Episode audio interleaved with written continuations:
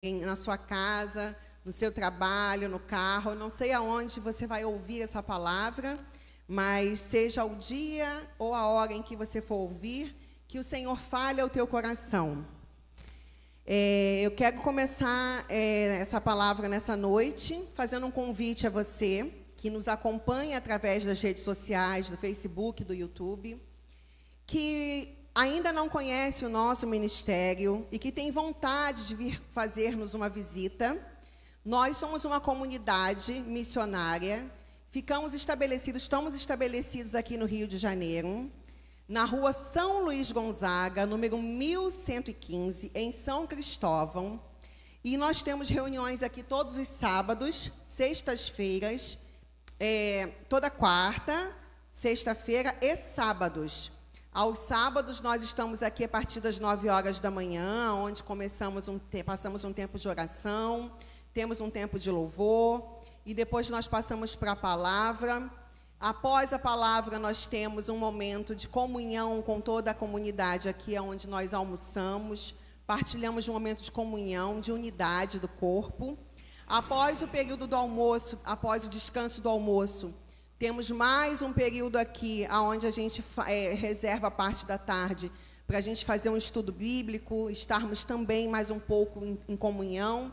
E depois nós encerramos os nossos trabalhos né, orando e abençoando né, o dia seguinte, que é o domingo, aonde nós também temos atividades aqui com as crianças, através do 3E, que é o Esporte, Educação e Evangelho onde nós trabalhamos com crianças aqui da comunidade do Sinimbu e da Mangueira.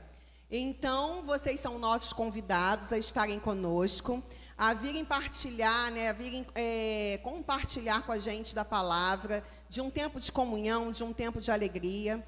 Excepcionalmente, nesse próximo sábado, nós não teremos culto devido a ser feriado dessa festa que todo mundo comemora né, aqui no Rio de Janeiro, feriado de carnaval, mas certamente teremos uma palavra que será ministrada pelo nosso pastor Marcos Vinícius, para que as pessoas não fiquem né, sem uma palavra.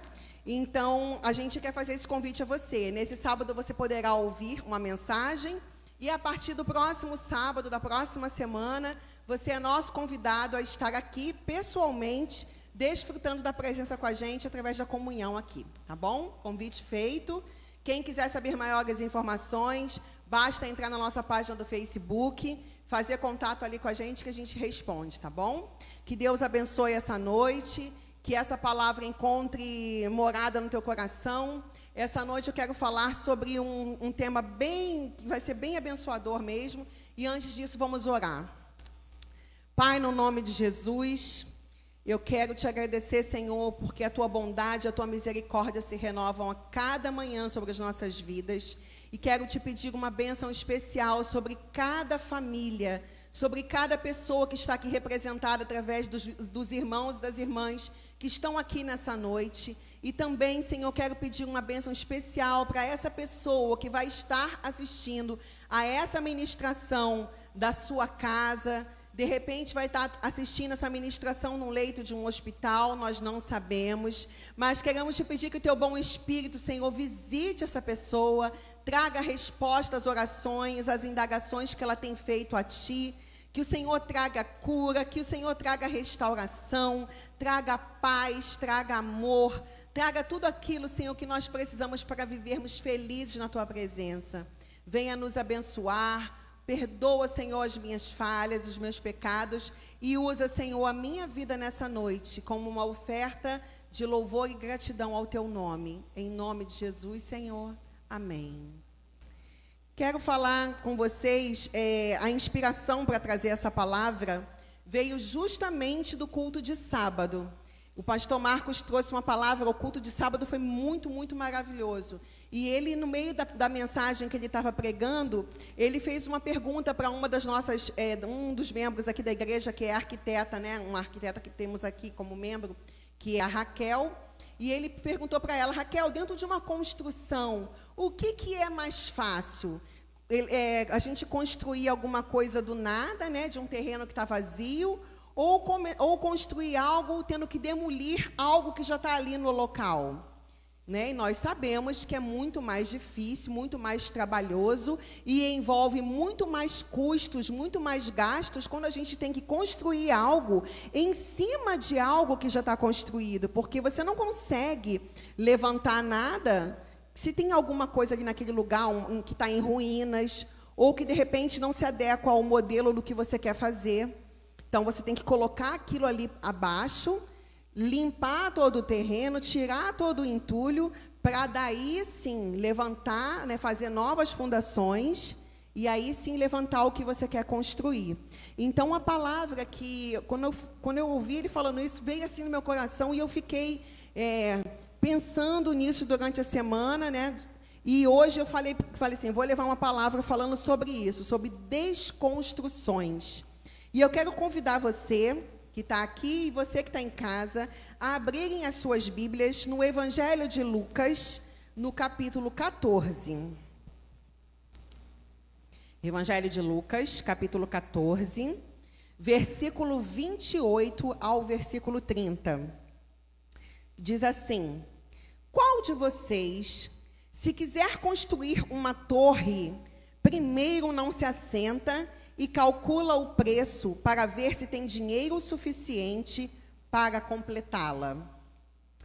Pois, se lançar o alicerce e não for capaz de, de terminá-la, todos os que a virem rirão dele, dizendo: Esse homem começou a construir e não foi capaz de terminar. E agora eu quero te convidar também a abrir a sua Bíblia no livro do profeta Jeremias, capítulo 18. Profeta Jeremias, capítulo 18, versículo 1, diz assim: Essa é a palavra que veio a Jeremias da parte do Senhor. Vá à casa do olheiro e ali você ouvirá a minha mensagem. Então fui à casa do olheiro o vi trabalhando com a roda. Mas o vaso de barro que ele estava formando estragou-se em suas mãos. E ele o refez, moldando outro vaso de acordo com a sua vontade. Jeremias 18, nós lemos os versículos 1, 2 e 3 e 4. Então, o vaso de barro que ele estava formando estragou-se em suas mãos e ele o refez, moldando o vaso de acordo com a sua vontade. Nós vemos aqui dois tipos de construção. Uma onde Jesus ele fala que ninguém pode construir uma torre sem antes fazer todo o cálculo, sem antes ver o que, que precisa ser feito. Porque se você começa a fazer uma obra só pela sua mera vaidade, Seja uma obra, seja qualquer coisa que você queira começar na sua vida, e você não estabelecer é, uma conta, estabelecer previamente quanto você vai gastar, quais são os materiais necessários, quantas pessoas vão, vão precisar estar inseridas para aquele teu projeto, para aquela tua obra, para aquilo que você vai fazer, quantas pessoas precisam estar inseridas dentro daquele teu projeto para ele ir à frente. Porque quantas pessoas começam a fazer coisas de forma na, na, base da emoção, na base da, ai, vamos lá, tá, a ansiedade, a emoção começa, não se planeja, não, não constrói uma base sólida, não constrói um alicerce sólido, e aí daqui a pouco, quando a emoção passa, tudo aquilo que a pessoa começou a fazer fica parado no meio do caminho. E aí as outras pessoas que estão em volta começam a dizer, nossa, mas não apagou no meio, ficou, né, que bagunça. Então, Jesus ele fala, né, para que outras pessoas não digam que aquele que você começou a fazer algo e não concluiu, esse homem começou a construir, não foi capaz de terminar, e para que você não seja como um vaso que na mão do olheiro está todo querendo to tomar a sua própria forma, esquecendo que quem manda não é você, mas que quem manda é o olheiro, e que ele desfaz o barro e molda o vaso para servir para o propósito que ele, como olheiro, quer. Ele vai destruir e reconstruir quantas vezes forem necessárias até que esteja da maneira como ele deseja. Essa palavra que veio a Jeremias da parte do Senhor, vá à casa do olheiro, mostra para mim e para você qual o local aonde nós temos que ir, qual o local aonde nós temos que buscar forças para caminhar, para colocarmos os nossos projetos em ação. Não basta só o nosso querer humano, não basta só a boa vontade, não, basta, não basta só ter ânimo, só ter empolgação. Só essas coisas são boas, mas nós precisamos ir ao local certo, ir à fonte. Precisamos estar na casa do olheiro. Precisamos reconhecer que nós mesmos estamos em construção. Precisamos reconhecer que nós somos o barro. Precisamos reconhecer que várias coisas na nossa vida precisam de transformação. Para que o Senhor seja estabelecido no centro das nossas vidas, muitas vezes Ele precisa nos desconstruir e precisamos nos deixar formar pelos pensamentos sentimentos, atitudes e verdades de Cristo. Deixar-se modelar como barro nas mãos de Deus. Esse processo não é um processo muitas das vezes bonito, não é um processo rápido, é um processo que muitas das vezes vai nos trazer dor, vai nos trazer desconforto, vai fazer bagunça e sujeira, vocês já tiveram a oportunidade de ver, nem que seja em vídeo, em filme, no YouTube, não sei, é, é, vocês já devem ter tido oportunidade de ver como é que é feito um vaso. Há alguns anos atrás, na década de 90, ficou bem famoso um filme chamado Ghost, do outro lado da vida, aonde a personagem que era a personagem principal do filme, ela era uma, né, ela, ela, ela era uma, uma pessoa que fazia vasos de barro. E ali no filme você vê várias cenas dela rodando, né, ela com uma roda, gira, vai girando a roda com o pé, e aí ela coloca o barro numa base, molha as mãos na água e vai passando e vai modelando. Aí tem horas que o barro fica meio mole, despenca, aí ela amassava de novo, né? O olheiro ele amassa novamente aquele barro remodela ele, gira, gira, gira, até que cons consegue se fazer um vaso. Aí ele escolhe qual tamanho que quer, se pequeno, se médio, se grande, se mais fino, se mais largo. Mas é um processo que muitas das vezes é, é, é a necessidade de destruir o projeto inicial, de se amassar realmente aquele barro, molhar. E quantas das vezes na nossa vida não acontece isso? A gente passa por processos, a gente passa por situações onde a gente fala: Senhor, eu não aguento mais. Eu estou triste. E a tristeza, ela vai tomando conta do nosso coração, vai tomando conta da nossa mente. E a gente, às vezes, chega a pensar que Deus nos abandonou, que Deus não está vendo o que estamos passando, que Deus nos esqueceu, que parece que a nossa vida está sem rumo. Quero te lembrar uma coisa: quando esses momentos da tua vida vierem, Lembra que Deus é o olheiro e que você é o vaso. E que esse momento que você está passando, que às vezes é de dor, às vezes é de tristeza, às vezes é de angústia, às vezes é uma, uma notícia de um desemprego que chegou, às vezes é um diagnóstico de uma enfermidade que chegou, mas seja qual for o momento que você esteja passando, alguém te traiu, alguém te magoou, alguém te te entristeceu, seja qual for o motivo, lembra que Deus é o olheiro, que Ele está com um controle de tudo ali, que Ele está te moldando.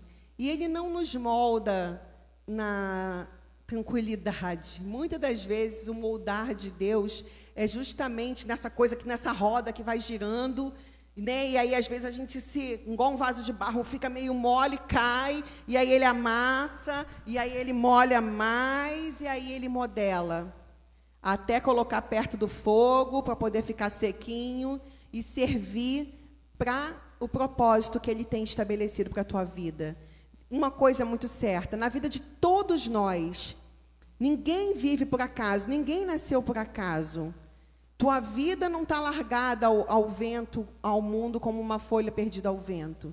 Todos nós temos é, um, uma história que Deus quer, quer contar através de nós. Todos nós temos um propósito. Só precisamos fazer como o profeta Jeremias fez: Ele foi aonde? Vá à casa do olheiro. Venha à casa do Senhor. Passe tempo com o Senhor. Ouça a palavra do Senhor. Não deixe de fazer como algumas pessoas que, por se decepcionarem com homens, por se entristecerem com atitudes de homens, e principalmente agora nessa época em que a gente vive, onde a internet, que deveria ser um local onde nós deveríamos é, fazer boas amizades, trocar boas experiências com as pessoas, muitas das vezes a, a, internet acaba se tornando como que um muro de lamentações, onde as pessoas ficam jogando ao vento, jogando para as pessoas as suas insatisfações. Ao invés de irem até a casa do olheiro, ao invés de irem até a presença do Senhor chorar, reclamar, se alegrar, conversar com Deus, vão fazer postagens. E o que mais me assusta às vezes, eu já fiz isso, Tá? Por isso eu tenho autonomia, eu tenho autoridade para poder falar.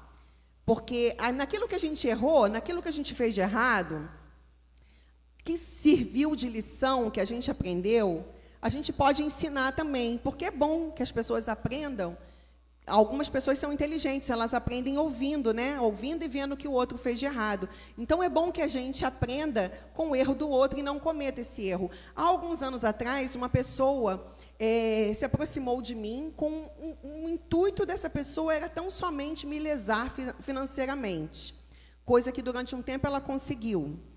E graças a Deus o Senhor ele, né, limpou. Mas eu fiquei com tanta raiva na época, mas tanta raiva por, ter, por eu ter deixado aquela pessoa se aproximar de mim, por ter deixado aquela pessoa é, conseguir arrancar coisas financeiras de mim, que eu me lembro que no momento de ira, mesmo de raiva que eu estava, eu me lembro que eu fui para a internet e fiz um monte de postagem assim, graças a Deus que eu sou honesta, que eu trabalho, que eu nunca precisei roubar nada de ninguém, nunca precisei pegar nada de ninguém. Aí várias pessoas, amigas minhas, foram lá, curtiram e tal.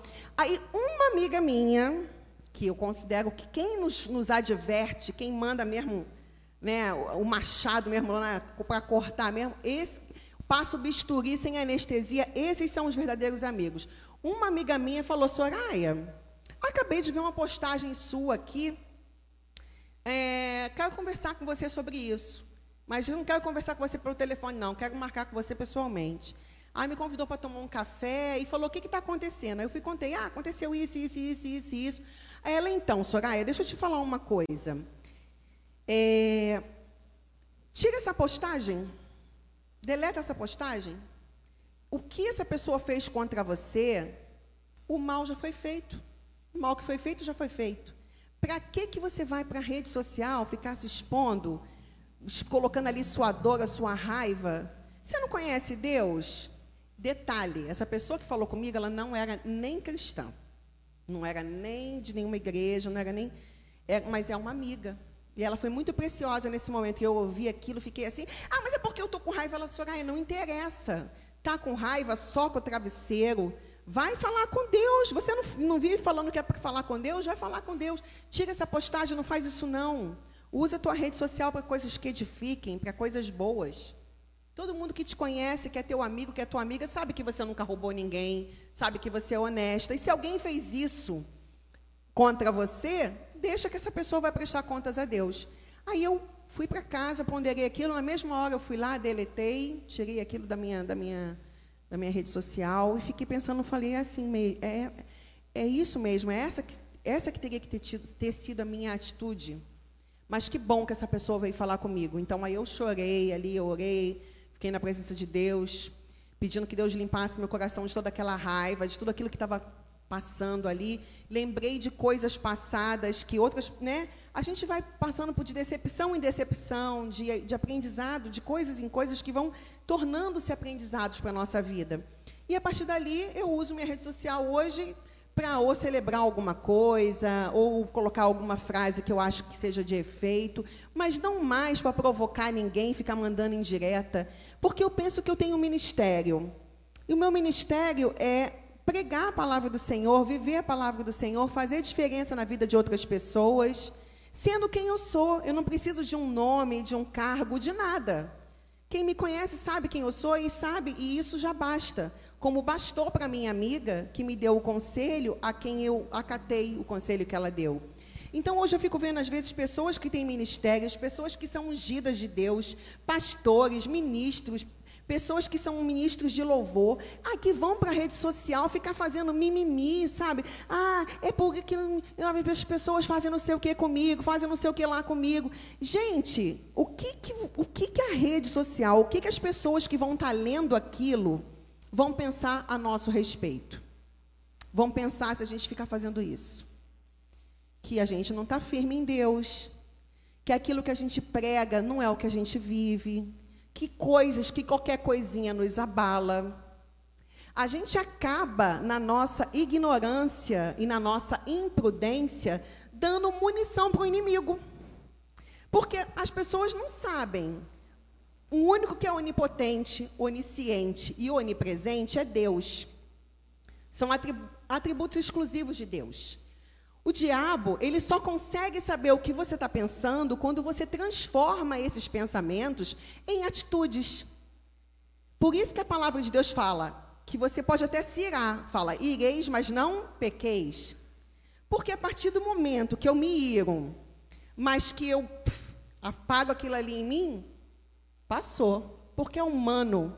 Mas se eu dou vazão à minha ira, indo postar coisinhas, indo reclamar, indo mandar indireta para alguém, eu estou dando munição para o diabo. O diabo fala, oh, consegui atingir o que eu queria. Isso aí.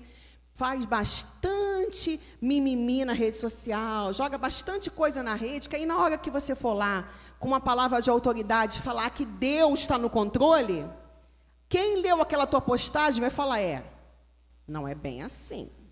Se Deus estivesse no controle, você não estava tão descontrolada colocando ali, postando aquilo ali. Então, a, as nossas atitudes precisam ser condizentes com a mensagem que transmitimos, senão vira mera falácia. Senão, é, senão nós vamos acabar passando por pessoas religiosas. Se estamos com um problema e estamos com raiva, frustrados, tristes, seja lá o que for, Vamos até o trono da graça, vamos até a casa do olheiro, vamos chorar. Chama um irmão, uma irmã, alguém que você confia, um amigo para você poder debater sobre aquele sentimento teu. Desabafa, coloca para fora, chora, bota depois um louvor, canta, ora. E quando você for para a rede social, não precisa só postar coisa boa da vida também, que não é, não é dizer que vão só postar lá é, o mundo colorido, não é isso, mas usa com sabedoria Posta alguma frase que seja boa, alguma coisa que possa causar um bom impacto na vida de quem for ler. Que vai alimentar a alma de alguém que for ler ali, uma palavra que venha trazer vida, que venha trazer alegria, que venha trazer esperança. E as tuas frustrações, os teus medos, o que você tem passado, o que você acha, guarda para você e para Deus. Não dá munição para o inimigo, não. Está dando munição para o inimigo toda hora. E aí aquelas pessoas que estão querendo que você caia vão ficar, opa, tá de pé, mas ó, esse, essa pessoa aí está de pé, mas não está de pé de verdade, não. Ela está se sustentando na aparência, porque você vê pelas postagens dela como é que tá. É igual eu ficava vendo um, um tempo atrás um casal de conhecidos meus que eram mil e uma declarações de amor na rede social. Mas eu sabia, no fundo, o que estava acontecendo, que aquele marido estava adulterando contra a esposa mas na rede social estava ali aquela lindeza. Então eu acho que a gente precisa viver mais uma vida real. A gente precisa trazer mais para a nossa vida a verdade da palavra de Deus. De que existem dias bons, dias ruins, existe um Deus soberano que nos molda, que nos amassa e faz com a gente de acordo com a sua vontade. Porque no final vai ser tudo para a glória dele. A maioria de nós muitas das vezes tem a vida marcada por traumas, feridas interiores profundas, marcas e complexos de inferioridade, de rejeição, de abandono, de incapacidade. Temos carências maternas e paternas. Temos sentimentos de culpa. Precisamos perdoar muitas pessoas E na maioria das vezes, como já aconteceu comigo, a minha dificuldade, as minhas maiores dificuldades na vida, não era perdoar o outro. Perdoar o outro sempre foi uma coisa consideravelmente fácil para mim, mas me perdoar era difícil. Me perdoar sempre foi algo muito complexo, porque eu ficava ruminando aquilo. O fulano me fez mal, a fulana me fez mal, mas por que, que eu deixei? Não tem como você adivinhar. As pessoas não são como o remédio que vem com bula. O remédio, quando você quer saber para que, que ele serve, você abre a bula e você lê. Ah, esse medicamento serve para isso, isso, isso, isso. Efeitos colaterais. Dor de cabeça, isso, aquilo, aquilo outro. Você, opa, já não vou tomar porque disse aqui que causa dor de cabeça. Está ali o efeito colateral. As pessoas não vêm dizendo. Os relacionamentos eles vão sendo construídos ao, ao longo da vida, ao longo do dia, ao longo do tempo. E às vezes não tem como a gente adivinhar que tal situação ou tal pessoa vai fazer algo contra nós. E, e, às vezes a gente vai acumulando aquela, aquela tristeza, aquela mágoa, vai deixando né, de, de, de se perdoar. Não tinha como saber, perdoa a pessoa, perdoa você também. Não tem como você saber tudo. Não tem como você adivinhar que aquela pessoa, que aquele amigo vai te trair, que aquela amiga vai te trair, que fulano vai te roubar. Não tem como você adivinhar. Infelizmente, as pessoas não vêm com bula. A vida é assim. Um dia é, é, é um alto, um dia está baixo, um dia. Sabe? E no meio do caminho a gente vai encontrando pessoas maravilhosas, vai encontrando outras não tão maravilhosas assim. Tem até, me, lembrei até agora da cena de um filme que a pessoa está passeando na praia e fala: Ah, aqui só tem gente bonita. Aí passa uma pessoa muito feia. É, aí a pessoa vai e comenta, né? Um ou outro que destoa. Então, um ou outro que destoa na vida. Tem muita gente legal, muita gente que cruza o nosso caminho, que é maravilhosa, que é bonita, que perfuma a nossa vida, que nos traz coisas boas. E tem outras que, infelizmente, nem tanto. Mas que prossigamos o nosso caminho. Que a gente siga andando para o alvo. Construindo aquilo que Deus nos chamou para construir. E desconstruindo todas essas outras coisas que eu falei aqui, os traumas, as feridas, as carências, as convicções e ideias fixas e conceitos estabelecidos que a gente tem muitas das vezes na nossa cabeça. Ah, eu penso que é assim, é assim, eu não mudo. A coisa mais legal que tem, a coisa mais especial que tem para Deus, que tem em Deus, é que a palavra dele, você pode ler a Bíblia toda, várias vezes na sua vida, em vários momentos, e ela sempre vai te trazer novidades. Você lê hoje um versículo, aí amanhã você vai ler aquele versículo, o mesmo versículo vai falar com você de forma diferente. E as opiniões, o que a gente acha, o que a gente pensa, também deveria ser assim. Nós não deveríamos nos conformar em, ah, eu sou assim agora, sem engessar. Não, eu ontem pensava de uma maneira, hoje eu penso de outra maneira. Amanhã eu posso pensar de outra maneira. Não é que você não está tendo é, convicção, não, não é nas suas convicções, mas é que você precisa ser flexível em algumas coisas. Sabe? Ah, eu não perdoo mesmo. Ah, fulano me fez mal mesmo. Perdoa. Deus não te perdoou? Deus não tem caminhado com você? Você às vezes perdoa aquela pessoa, você não quer dizer que você precisa andar com ela. Mas você também não precisa andar carregando ela, carregando aquela lembrança do que ela te fez o tempo todo. Porque se fosse para você viver carregando pessoas, Deus teria feito cada ser humano desse mundo com alça de mochila. Que aí ficaria mais fácil, era só engaixar no braço e caminhar. Mas Deus nos fez para andarmos livres, para andarmos crescendo, para andarmos evoluindo. Tantas pessoas aí em outras religiões pregam que você precisa chegar no nirvana, que você precisa alcançar a iluminação. A verdadeira iluminação que a gente pode chegar como ser humano é meditar na palavra de Deus e aprender que dia após dia precisamos crescer em graça e em amor na presença de Deus. Precisamos aprender a perdoar, precisamos deixar esses mecanismos de autodefesa, essa raiva, essa, pararmos de usar máscaras. Quantas pessoas usam máscaras para esconder quem é de verdade, para esconder as suas frustrações, os seus medos.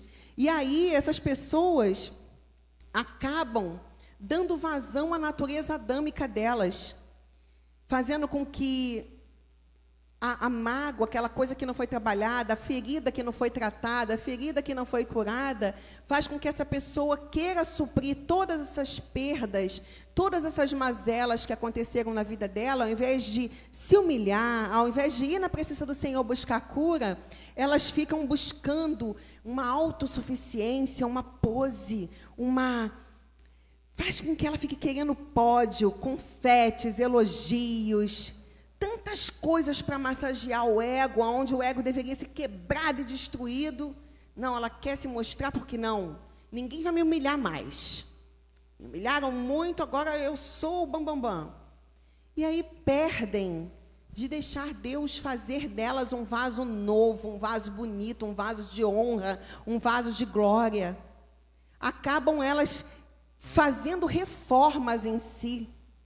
Já pegou uma coisa quando quebra e que ao invés de você pegar aquela coisa que quebrou e jogar, jogar fora, jogar, jogar no lixo, já viu gente que tem mania? Eu conheço uma pessoa que ela tem tudo na casa dela, tudo na casa dessa pessoa é colado. Ela tem uma coleção de bonequinhas, bichinhos, não sei o quê, tudo tem cola. Quebrou, ela passa cola emenda aquilo. Aí um dia eu comentei com essa pessoa, fulana, você não joga essas coisas fora? Um monte de objeto quebrado dentro de casa. Ah, não. É, eu, eu já me machuquei, já me quebrei, não me joguei fora, então não vou jogar fora minhas coisas também. Falei, mas você é ser humano, é diferente. Então, coleção de coisa quebrada. E existem pessoas que fazem isso com o seu interior. Estão ali cheias de dores, de tristezas, de mágoas, estão quebradas por dentro, ao invés de irem até o trono da graça de Deus buscar cura para sua alma, se maqueiam, passam cola, se remendam ao invés de deixar Deus quebrar tudo de vez para reconstruir novo, não. Se remenda e fica vivendo uma vida de aparência, de autossuficiência. Não, porque eu sou muito bom, eu sou muito boa, eu faço isso, eu faço aquilo, ninguém faz isso melhor do que eu. Eu já fui ali tantas mil vezes, eu falo tantos, tantos idiomas, eu já fiz isso, aquilo, aquilo outro, aquilo outro, aquilo outro. Torna-se até cansativo ficar perto de pessoas assim.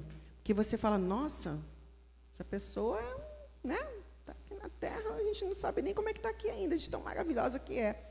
Quando, na verdade, esse monte, esse pedestal que a pessoa criou sobre si, é, essa falsa aparência de que está tudo maravilhoso, nada mais é do que uma maquiagem.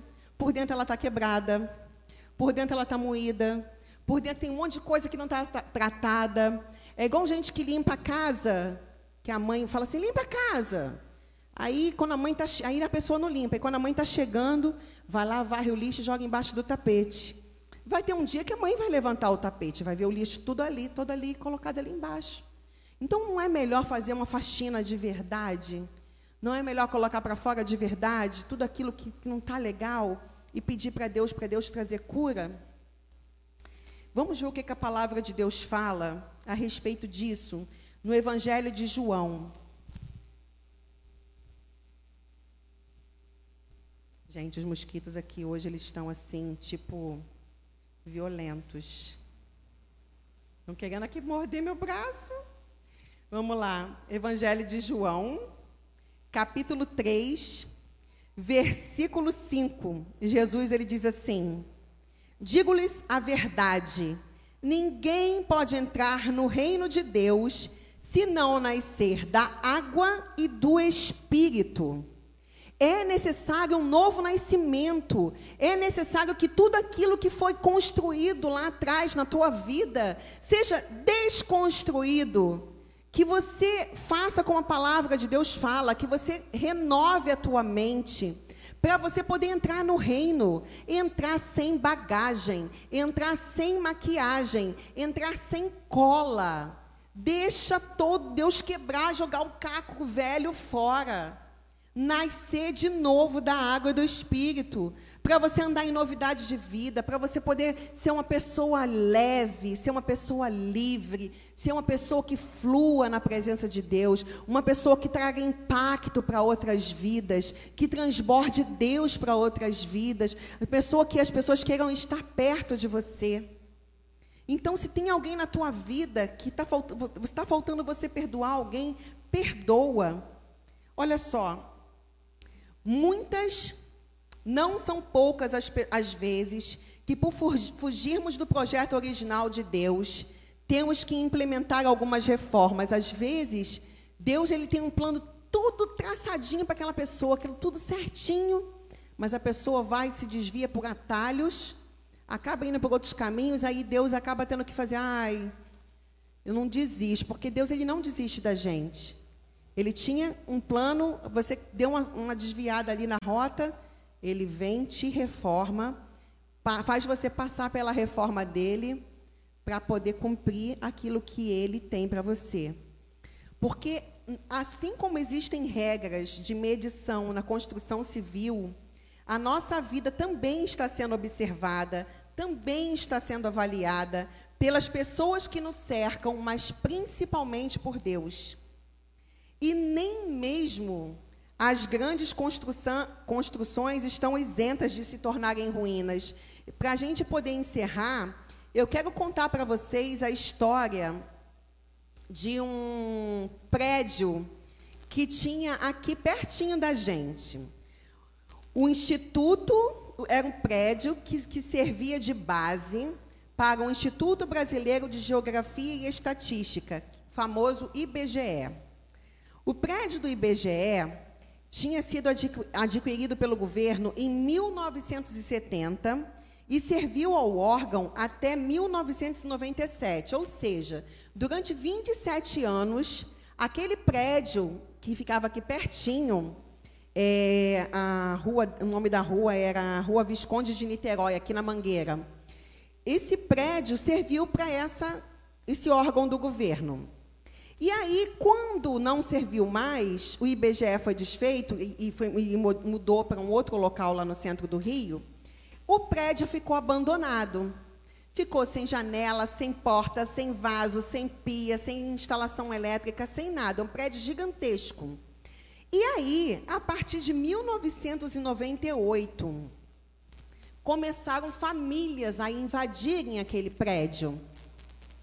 E aí, de 1998 até 2018, ou seja, por 20 anos, aquele prédio ali serviu como abrigo. Se eu estiver transmitindo alguma informação que esteja trocada com relação a datas e a épocas, vocês me desculpem, foi o que eu consegui pegar na pesquisa que eu fiz pela internet. Se alguém tiver algum dado diferente, depois, se até quiser compartilhar comigo, eu aceito. Mas o que eu consegui pegar foi isso: que de 1998 até 2018, durante 20 anos, começou a ser invadido e ali começaram a viver várias famílias.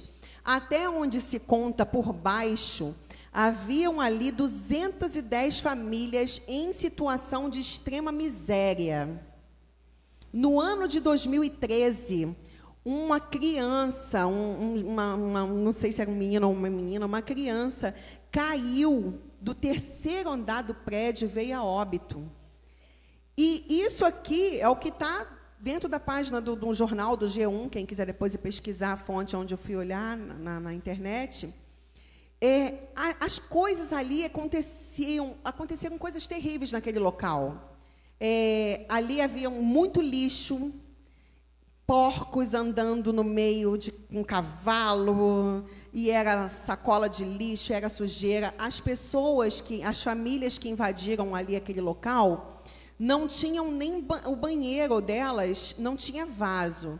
Então elas faziam as suas necessidades em sacolas plásticas, elas amarravam a sacola e varejavam assim pela janela.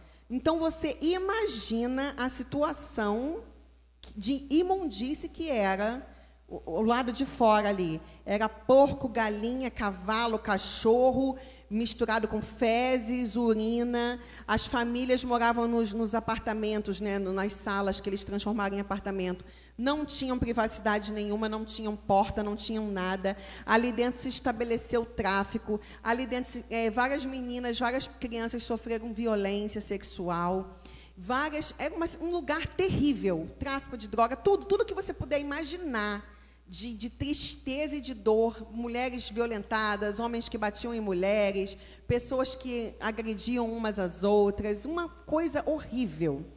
E aí, o, o Deus ele usou né, um, um, missionário e uma missionária que tem aqui perto, que é o missionário Wagner e a missionária Eliane, que Deus tocou no coração deles, eles vendo a situação das crianças que estavam ali naquele local, se compadeceram das crianças e começaram a fazer um projeto de fazer uma escolinha, né, onde eles deram, davam aulas, as crianças passavam um dia lá, comiam, eh, tomavam café, tomavam banho, não ficavam expostas à mercê dos traficantes, à mercê de ficar ali na sujeira, de, à mercê da violência. Eles começaram a fazer aquele trabalho missionário ali que durou muitos anos. E muitas crianças foram resgatadas, muitas crianças foram recuperadas.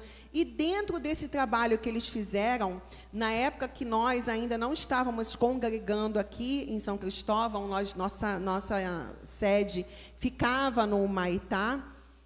É, foi nessa mesma época que o pastor Ludwig Goulart foi conhecer o pastor Wagner quando ele estava vindo para cá para poder procurar local para poder alugar, para poder trazer a nossa base missionária aqui para São Cristóvão, ele fez amizade com, com o Wagner e ali ele começou a descobrir que acontecia tudo isso e ele se juntou com o Wagner, começou a fazer um trabalho ali com as crianças, que é aonde nós chegamos hoje e estamos aqui nessa base onde a gente tem vários trabalhos, né? A gente trabalha com as crianças no 3E, dia de quinta-feira tem o jiu-jitsu, não, não é isso? Que é onde a gente trabalha, né? Disciplina, honra, é, toda uma... Vem aqui, vem aqui, vem aqui.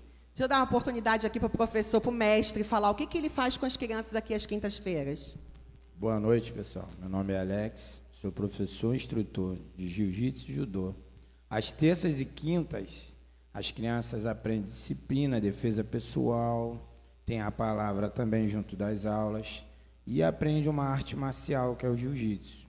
É, abrange a todas as crianças carentes aqui da, da área da Mangueira, Tuiti, aqui da, da, da, aqui atrás aqui que é o a Sinibu e elas são instruídas, são ensinadas elas aprendem, são graduadas e elas têm a chance assim de conviver com outras crianças. E sai um pouco da área delas lá de, de violência, entendeu? Essa área um pouco lá da comunidade delas para ter um lazer aqui, um aprendizado diferenciado. É isso. Obrigada, Alex. Então, gente, ninguém melhor do que o próprio professor poder falar, né? Esse trabalho aqui é fantástico. Então, esse trabalho que hoje é feito aqui é fruto de algo que começou lá atrás. Uma coisa foi invadida, um, um prédio foi invadido, o governo fez um, um prédio para servir para algo, largou de mão, abandonou o prédio, o prédio foi invadido, se estabeleceu ali naquele lugar um governo maligno de tudo quanto é coisa que não presta.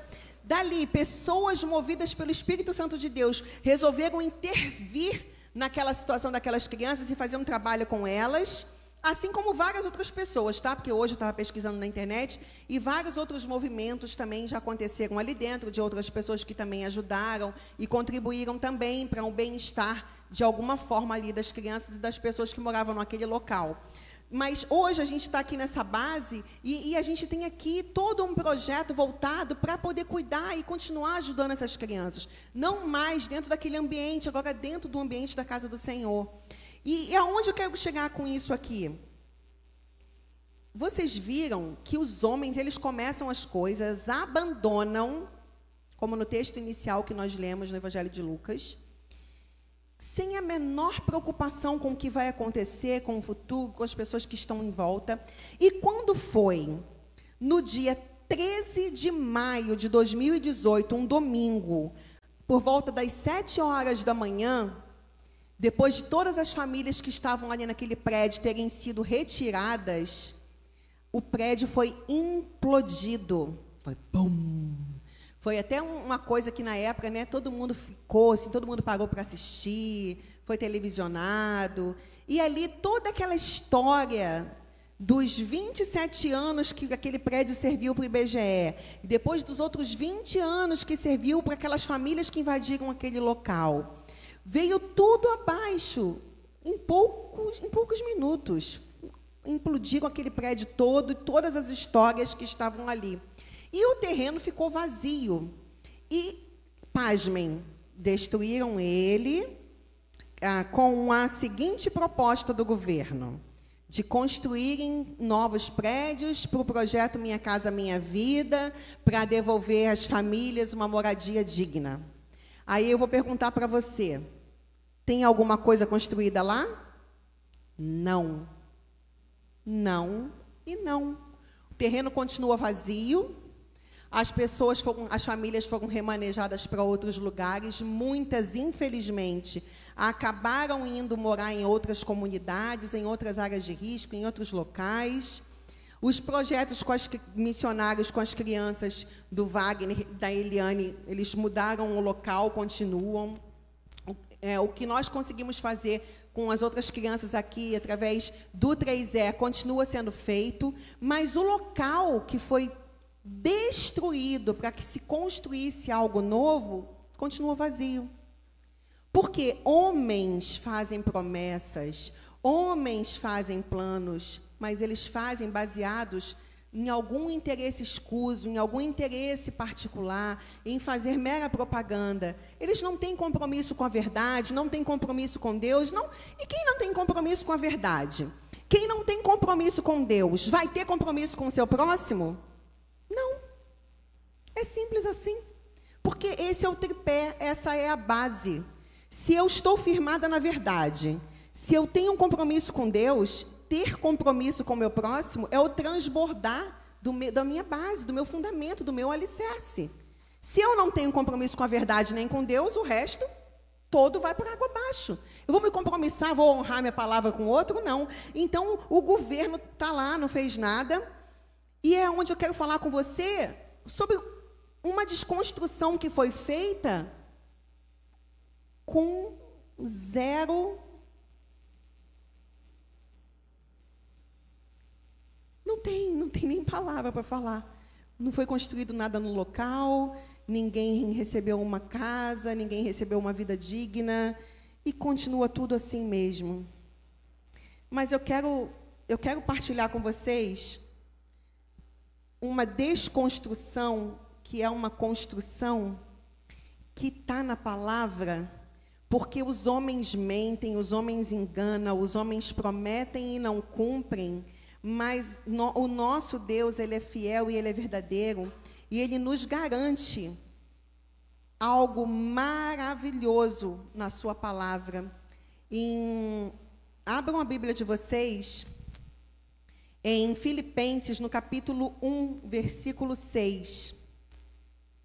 Filipenses, capítulo 1, versículo 6 é a palavra que do nosso grande, do nosso amado Deus, que nos garante que aquele, estou convencido de que aquele que começou a boa obra em vocês vai completá-la até o dia de Cristo Jesus. Em outras tradições dizem assim: aquele que começou a boa obra em sua vida é fiel para completá-la. Deus não é como os homens que veem algo errado em mim, em você, vai lá, implode tudo, destrói tudo para deixar ruínas, para deixar é, restos. Ele desconstrói, ele derruba, ele limpa e ele faz uma obra completa. Ele não deixa o terreno vazio. Ele te enche com o Espírito Santo, ele te enche com dons de amor, ele te enche com sabedoria. Basta que você continue buscando a Ele, para que Ele possa cumprir os planos, os propósitos, os projetos, tudo que Ele tem para a gente. Basta que nós não saiamos debaixo de Suas mãos, basta que andemos na Sua presença, basta que tenhamos confiança de que Ele começou a boa obra que Ele não vai nos abandonar. Nós é que deixamos Deus muitas das vezes. Eu quero que você abra a sua Bíblia para a gente encerrar de verdade, no livro de Romanos, no capítulo 5. Romanos, capítulo 5, versículo 18. Diz assim: Consequentemente, assim como uma só, por uma só transgressão resultou na condenação de todos os homens, assim também um só ato de justiça resultou na justificação que traz vida a todos os homens. Logo, assim como por meio da desobediência de um só homem, muitos foram feitos pecadores, assim também por meio da obediência de um único homem, muitos serão feitos justos. A lei introduzida para que a, a lei foi introduzida para que a transgressão fosse ressaltada, mas onde aumentou o pecado, aonde abundou o pecado, superabundou a graça, a fim de que assim como o pecado reinou na morte, também a graça reine pela justiça para conceder vida eterna mediante Jesus Cristo nosso Senhor.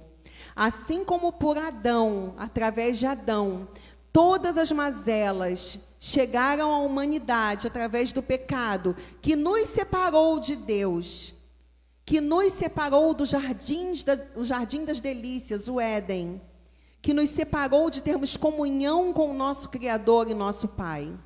Assim como Adão fez isso, Deus desconstruiu toda a maldade, Deus implodiu tudo, destruiu tudo quando ele amassou entregou ali o seu único filho no madeiro para nos resgatar, para através dele reconstruir as nossas vidas, nos reconciliar com ele.